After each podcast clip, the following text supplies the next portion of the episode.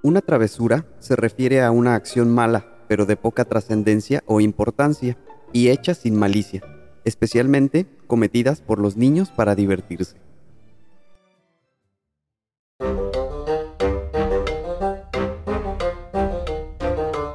Hola a todos, mi nombre es Miguel. El mío Pablo, y somos cazadores en búsqueda de buenas historias y creemos que todos tenemos algo que contar. La vida es una colección interminable de historias que viven a nuestro alrededor. Algunas son ciertas, algunas no. En este espacio buscamos darle voz a cada una de sus historias. Pueden ser de cualquier índole. El único requisito es que estén dispuestos a compartirla. Sin más, sean ustedes bienvenidos a Cazadores de Historias, el podcast.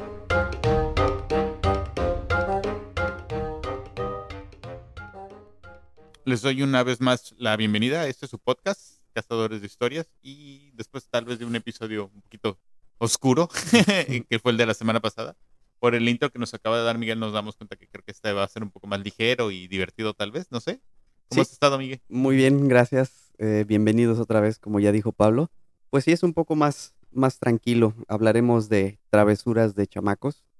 Eh, que bueno, eh, travesuras, pues uno puede seguir haciendo travesuras, este, A, cual- A- a a cualquier edad. edad. pero ya cuando son de gente adulta, pues ya son como que más, con más malicia o se le conoce como maldades, ya no como travesuras, porque Sí, ya están como que más pensadas o más, este, pues sí, más, eh, más armadas, no, no tan espontáneas como probablemente te pueda, te pueda suceder en, eh, en la infancia. No sé si así te acuerdes de, de alguna en sí. especial o, o Sí, que te pero igual y, y cuéntanos primero y ya. Luego, igual y si me animo les platico una que tengo.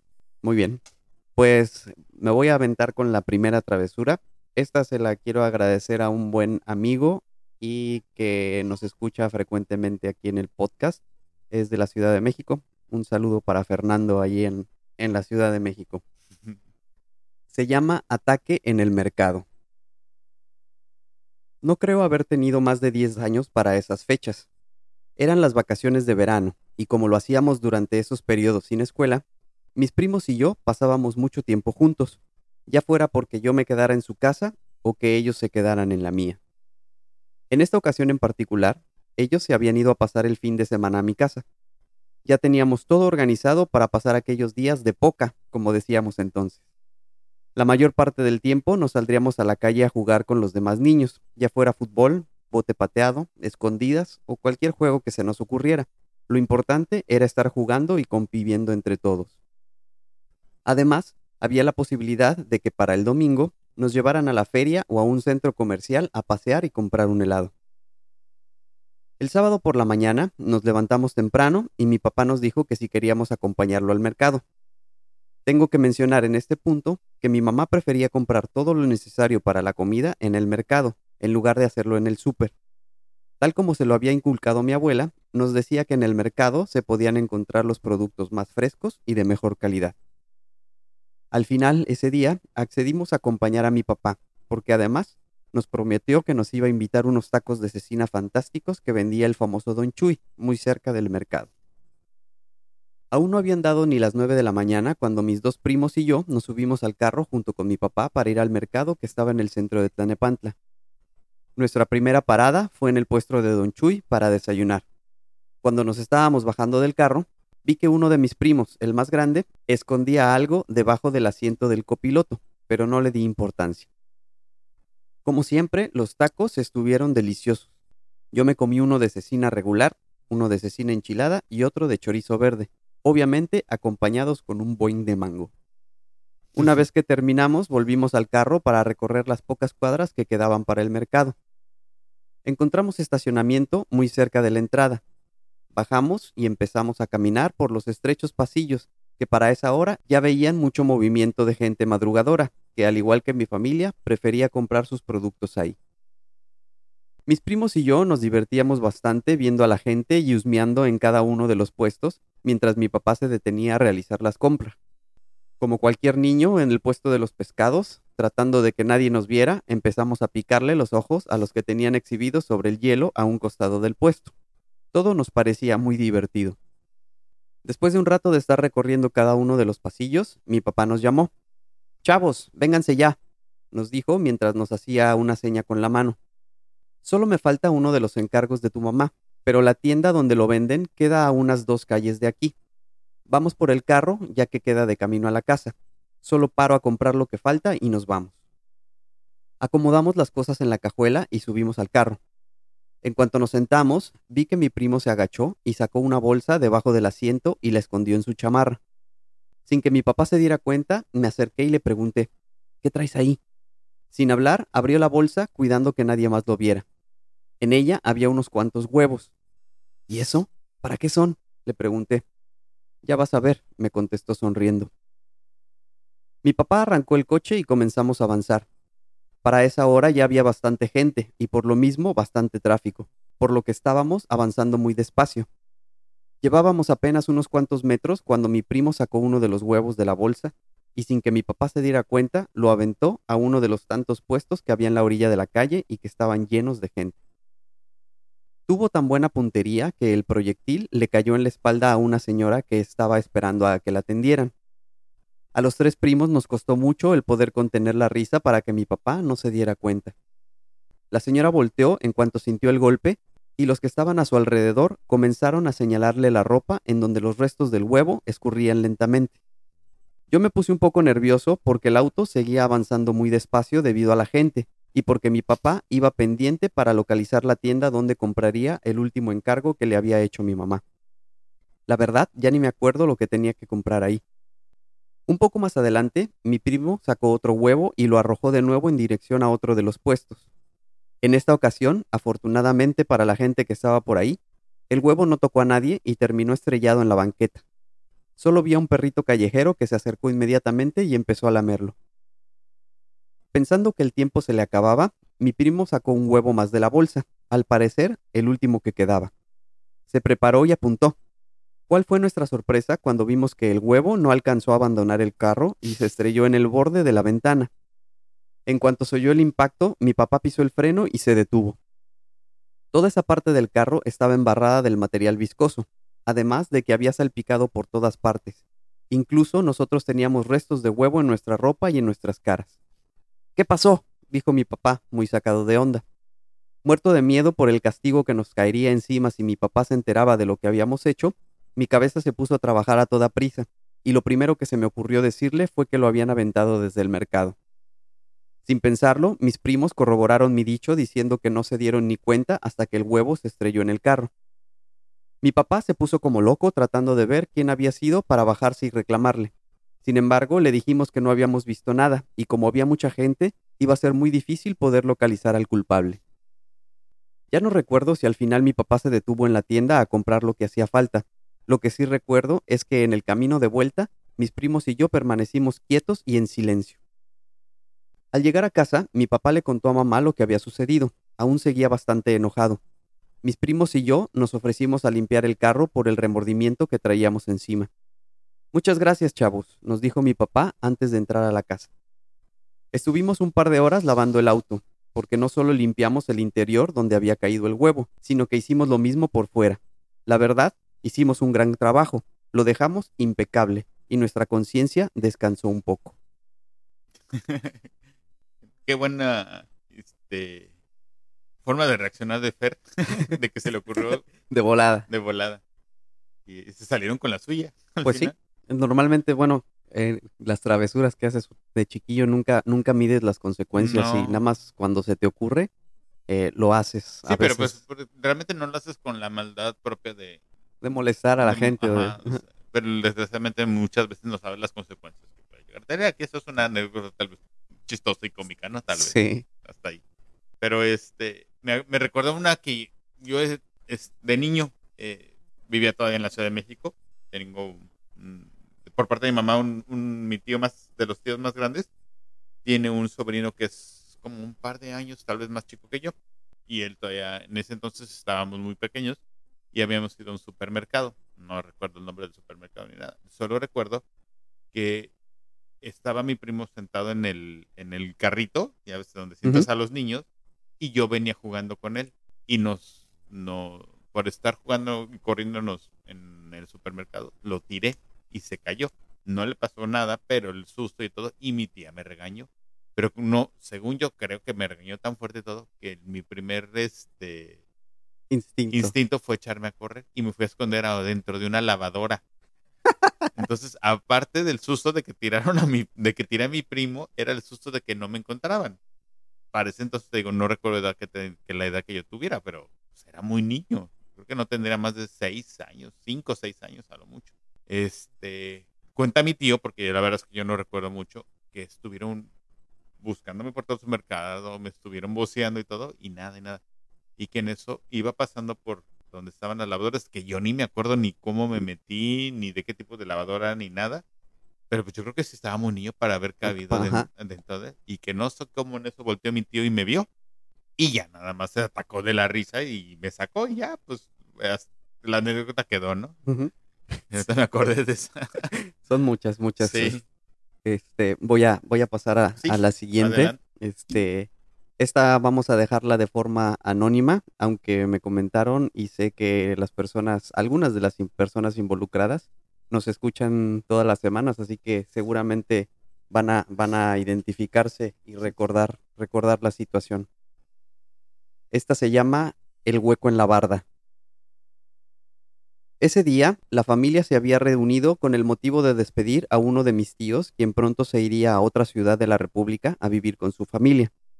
Por supuesto, dos de mis primos se irían lejos con sus papás, pero en esta ocasión la despedida era solo para él, porque viajaría unos meses antes para preparar todo previo al que el resto de la familia lo acompañara. Estas reuniones familiares eran un lujo para los primos, ya que teníamos la oportunidad de juntarnos y convivir durante un buen rato. La verdad es que nos llevábamos muy bien. De hecho, aunque ya todos somos adultos con familias propias, nos seguimos llevando bastante bien, aun y cuando ya no nos vemos muy seguido. Regresando a esos momentos donde nos juntábamos, normalmente se hacían dos bandos. Las niñas jugaban entre ellas y los niños organizábamos nuestros propios juegos. Aunque para esas épocas ya había juegos de video, nosotros siempre preferíamos andar en la calle o en el parque, generalmente jugando al fútbol o al fútbol americano. Ese domingo, como ya era costumbre, estábamos en plena calle jugando fútbol. Las porterías eran un par de piedras cubiertas con sudaderas o chamarras. La calle no era demasiado transitada, aunque de vez en cuando pasaba uno que otro vehículo y teníamos que suspender el juego. Incluso, algunas ocasiones, dependiendo del tamaño del carro, teníamos que mover las porterías. Muchas veces sucedía que otros niños se acercaban y terminaban jugando con nosotros.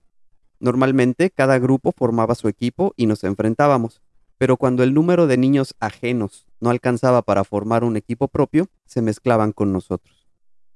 Precisamente ese día solo llegaron un par de niños. No recuerdo exactamente la edad que teníamos en ese entonces, pero los primos debíamos estar entre un rango de 8 a 12 años más o menos. La verdad, a esa edad no te importa la apariencia, el estatus social, ni ninguna de esas tonterías que se vuelven tan importantes cuando te vuelves adulto, así que siempre incluíamos a cualquier niño que quisiera jugar con nosotros. Una vez que armamos de nuevo los equipos, comenzamos el juego. La primera señal de alerta se presentó cuando uno de los niños nuevos se dirigió al otro de una manera muy particular. Caguamo, acá, pásala por acá. Como niños, los demás reímos con el apodo del chiquillo, pero no le dimos mucha importancia. El juego continuó y las cosas empezaron a ponerse un poco ríspidas. El mentado Caguamo aprovechaba cualquier oportunidad para chocar, pegar o entrar fuerte con el pretexto de estar buscando el balón. A medida que iba pasando el tiempo, las cosas siguieron subiendo de temperatura, hasta que el golpe que le dio a uno de mis primos fue tan fuerte que éste empezó a aventarlo y a gritarle de cosas. El niño le respondió de la misma manera, y al final terminaron peleando. El otro chamaco intentó meterse, pero mis primos y yo lo impedimos. Además, nos manteníamos atentos a que ninguno de nuestros papás saliera de casa y nos viera pelear.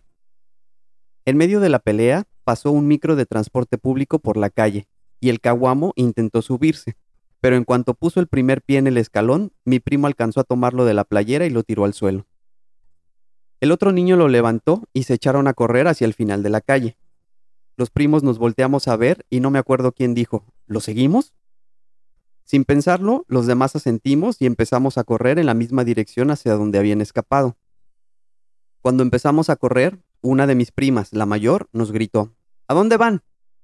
Ahorita venimos, no nos tardamos, le contesté. No le digas nada a los papás. Seguimos corriendo, y al llegar al fondo de la calle había otra que cruzaba de manera transversal a la que veníamos. Unos edificios de departamentos se levantaban sobre esa calle, pero por el costado de uno de ellos se veía un pequeño pasillo por el que habíamos visto correr a los otros niños. Encontramos una pared al fondo. En medio de esta había un hueco mal hecho, como si lo hubieran abierto a base de martillazos pero suficientemente grande para que pudieran pasar las personas a través de este. Sin el menor reparo, cruzamos la pared y lo que encontramos del otro lado era como un mundo completamente diferente. No había calles, todo era pura terracería. Había casas, sí, pero eran construcciones muy sencillas, a base de ladrillo y láminas de metal. Ahora que lo pienso, no sé cómo al ver esto no nos dimos la media vuelta para regresar. Avanzamos unos cuantos metros y alcanzamos a ver al caguamo y a su amigo que hablaban con un chico mayor que ellos. Le decía algo mientras se volteaba para señalarnos continuamente. No sé cuánto tiempo pasó, pero según recuerdo, en apenas unos minutos, varios chavos más empezaron a salir y se fueron agrupando junto al caguamo. Fue ahí que nos volteamos a ver entre los primos y nos empezó a entrar miedo. Creo que en ese momento empezamos a entender en la que nos habíamos metido y que si no nos apurábamos para salir, quién sabe cómo acabarían las cosas. Como niño, tu cabeza empieza a imaginar un montón de cosas. Vimos que todo el grupo comenzaba a avanzar hacia nuestra dirección, no con muy buenas intenciones. No podíamos asegurar si solo intentarían asustarnos o si de verdad tratarían de hacernos algo, pero en nuestras cabezas estábamos seguros de que no saldríamos vivos de ahí. Nos dimos la vuelta y comenzamos a correr lo más rápido posible. Afortunadamente no estábamos tan lejos de la pared, y en unos instantes ya estábamos cruzando hacia el otro lado. No quisimos voltear y seguimos corriendo hasta llegar a la calle. Como se podía suponer, mi prima ya había dado aviso en casa de lo que habíamos hecho, y cuando llegamos al cruce de las calles alcanzamos a verla venir acompañada de algunos de nuestros padres. ¿Qué hacen? nos preguntaron. Vámonos a la casa. Mientras caminábamos, me di la vuelta unos instantes para ver hacia atrás. Del caguamo y sus secuaces no había ni rastro. No sé si llegaron a cruzar el hueco o no, o si al ver a nuestros papás se dieron la vuelta y regresaron, pero sentí un gran alivio al no verlos cerca. Al llegar a la casa no hubo más remedio que contarles a los papás lo que había sucedido. No inventamos nada que no fuera cierto, nos limitamos a decir la verdad. Obviamente hubo un regaño. No saben quiénes eran esas personas y lo que pudieron haberles hecho. ¿Cómo se les ocurrió irse a meter ahí? nos dijeron. No supimos qué responder y al final no pasó de eso, un regaño. Tuvimos que quedarnos dentro de casa porque ya no nos dejaron salir. Un par de horas después, todos comenzaron a despedirse. Aquella noche volví a soñar con el caguamo. Afortunadamente, en mi sueño tampoco llegaba a pasar nada malo. Y volvemos a lo mismo, ¿no? De niño no llegas a medir las consecuencias, pero tampoco haces las cosas con una maldad como tal, ¿no? una malicia, ¿no? Tal vez, no sé, la, lo, mismo no, no, no, te hace pensar más allá de, de hacer el, el, comentario o la broma sí. sin saber las consecuencias, ¿no? Y tan es así que cuantos no tenemos anécdotas de los apodos tan a veces muy gachos, hirientes, que, sí. Que, que, tuvimos y que hicimos de, de, niños, porque la verdad es que tanto en la primaria como en la secundaria los apodos todos nos tocó apodos de, de, de muy mala, este, muy mala leche, tal vez, ¿no? Pero parte de la niñez, ¿no? Sí, y es muy chistoso también, bueno, no chistoso, pero como eh, generalmente hacías estas travesuras acompañado. Rara vez hacías algo tú solo. Eh, siempre era, por lo menos con alguien más que te, que te cubriera o que te, te hiciera segunda, porque la, la, mayoría de las que me acuerdo muchas son con mis primos o con mi hermano o con algún cuate, pero yo solo era, era sí, igual en mi caso yo solo no, era bastante tranquilo, pero me juntaba con uno de mis primos y se nos ocurrían. Pero lo, no eran maldad, o sea, eran, no sé, cosas de niños como tal, ¿no? Sí, pero, lo, que te decía al principio, ya la maldad o la jiribilla empieza cuando ya empiezas a crecer y ya no eres niño, ya eres adolescente o ya le estás pegando 20, veintitantos, ahí sí ya, ya lo haces con, con este primo que te digo que eh, no sé si él nos escucha porque sé que mi, su hermano sí que él vive en Canadá. Mi primo Miguel está en la Ciudad de México, ¿no? Nos llevamos meses, o sea, somos de la misma edad, pero nos llevamos literal un par de meses, creo, tres meses a lo mucho. Entonces crecimos juntos. Mi, mi, tía, que es hermana de mi mamá, y, mi mamá eh, tienen también una anécdota de nosotros de niños que no recuerdo porque éramos muy, muy chicos. Mi abuelo tenía una camioneta de una tipo pick-up que siempre la tenía estacionada fuera de su casa. Entonces, cuando él estaba, cuando los dos coincidíamos a visitar a mis abuelos, que era cuando hacíamos travesuras, nos subíamos a la camioneta y todo. Y cuenta, hay una anécdota donde yo lo tiré de la camioneta a mi primo jugando, pero yo no recuerdo nada. Es que mi primo se descalabró y a la semana siguiente él me tiró. o sea, lo, igual. O sea, como que mi, mi, mamá y mi tía se ríen ahora, y yo creo, pero en su momento yo creo que sí se preocuparon y todo. Y era la maldad de, o sea, dice, ay, es que se, se vengó tu primo y te tiró, ¿no? Pero realmente ni él ni yo supimos cómo, cómo pasaron las cosas. Igual y fue un accidente, yo, yo quiero pensar. Pero pues ya, o sea, no lo cuenta porque nosotros nos acordamos y nos da, nos daba risa, ¿no? De que, ah, tú tiras a tu primo y él te tiró después como en venganza la semana posterior, ¿no? ¿Quién sabe? Pero recordé que dices, ¿no? O sea, solo no haces nada, no, no, no. siempre es con alguien. Ahorita que dices mamá, mi mamá y mi tía, eh, yo también tengo mi mamá y su hermana, eh, son las dos más pequeñas y sus hijos, o sea, mi hermano y yo y mi prima y su hermana, éramos muy unidos porque estábamos muchas, muchas, pasamos mucho tiempo juntos y en una de esas ocasiones eh, nuestras mamás cantaban en un coro y dos veces a la semana nos dejaban solos en la casa. Entonces éramos los cuatro, pero igual teníamos, no sé, yo era el más grande y 10 años, 10, 11 años. Y en una ocasión se nos ocurrió empezar a jugar con un encendedor y una loción. Y uh. estuvimos a punto de quemar la, casa, porque incluso cerca de cortinas y cosas así. Afortunadamente no, no pasó nada. Pero pues sí, chiquito, no mides nada y mientras todo sea la, risa y la novedad. ¿no? Sí, sí, sí. Como de tragafuegos, me imagino. Ah, sí, pero... Y así podemos contar una, un sinfín de, de anécdotas en relación a esto, pero pues se nos iría, se nos iría el tiempo y mejor lo, lo guardamos para una segunda vuelta. como, anécdotas de niños, ¿no? Porque sí, ahorita se me ocurrieron varios que nos pasaron también a nosotros de niños, junto, junto con mis primos o mis hermanos. También mis hermanos tienen una, sobre todo mi hermano el mediano, Beto, ese sí le sacó varios sustos a mis papás porque era, era muy inquieto, los muy, muy inquieto de niño. Y muy curioso, por no decir más. pues bueno, eh, despídenos de, esta, pues, de esta ocasión. Muchas gracias una vez más por estar con nosotros, como dice Miguel, ¿no? Hace mucho que no. Agradecíamos, no sé si lo dijiste en este en anteriores episodios, pero bueno. Vuélvelo a el agradecimiento nunca está de más. Les recordamos nuestras redes sociales para que estén en contacto con nosotros, este, tanto en Twitter, con arroba historias P, en Facebook y en YouTube, búsquenos como Cazador de Historias del podcast, eh, denle like, síganos, etcétera, campanita y demás. Eh, el correo electrónico para que nos manden nuestras, sus historias, perdón, y podamos narrarlas en episodios que vengan. Es Cazador de Historias podcast arroba gmail.com y también si nos quiere contactar a través del Twitter o Facebook para que nos cuenten su historia o, algo así, no hay ningún problema. O sea, los medios están abiertos para, para ustedes, ¿no? Y pues nada, nos estamos escuchando la próxima semana. Bye. Hasta luego.